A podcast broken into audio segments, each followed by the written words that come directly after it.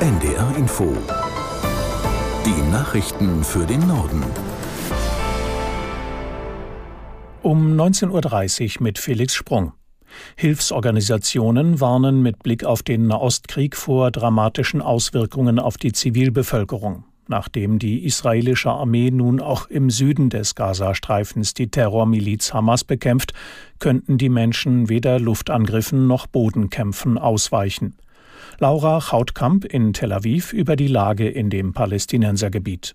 Es ist wohl so, dass Israel ja sogenannte Sicherheitszonen ähm, eingeführt hat. Die kann man online über eine Karte sich genauer anschauen. Das Problem ist nur, dass natürlich im Gazastreifen haben wir kein stabiles Internet. Es ist also sehr schwer für die Menschen vor Ort, ähm, sich zu informieren, wo denn sichere Orte sind. Und wir hören auch von unserem Kollegen vor Ort, dass es in Gaza eigentlich keine sicheren Orte gibt momentan.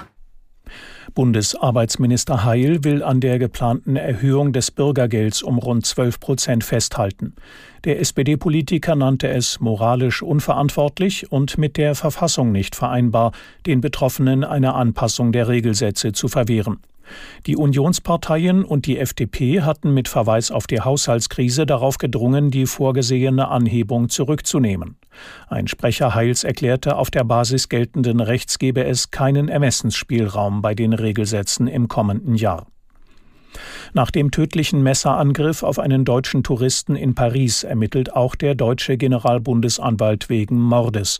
Außerdem sei der Täter verdächtig, Mitglied in einer terroristischen Vereinigung zu sein. Die französische Staatsanwaltschaft hat heute weitere Details zu der Tat bekannt gegeben. Aus Paris Caroline Döller. Die Ermittler gehen davon aus, dass er den Angriff seit mehreren Wochen vorbereitet haben könnte. Neben Armand R. sind noch drei weitere Personen in Polizeigewahrsam, darunter seine Eltern. Politisch ist unterdessen in Frankreich eine Debatte darüber entbrannt, wie engmaschig islamistische Gefährder überwacht werden sollten, die, wie Armand R., zugleich psychisch labil sind.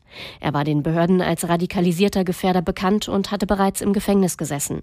Seit April dieses Jahres wurde Armand R. aber nicht mehr behördlich psychologisch betreut, nachdem dem mehrere Gutachten attestiert hatten, dass er nicht mehr gefährlich sei.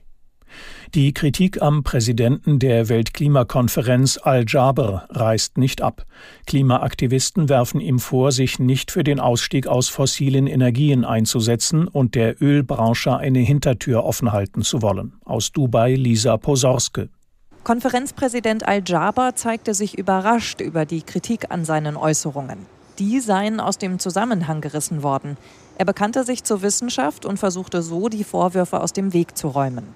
Der britische Guardian hatte über mögliche Aussagen Al-Jabars von vor knapp zwei Wochen berichtet. Demnach hatte er behauptet, es gebe keine wissenschaftlichen Erkenntnisse, die darauf hinweisen, dass ein Ausstieg aus fossilen Brennstoffen nötig ist, um die Erderwärmung auf 1,5 Grad zu begrenzen. Das waren die Nachrichten.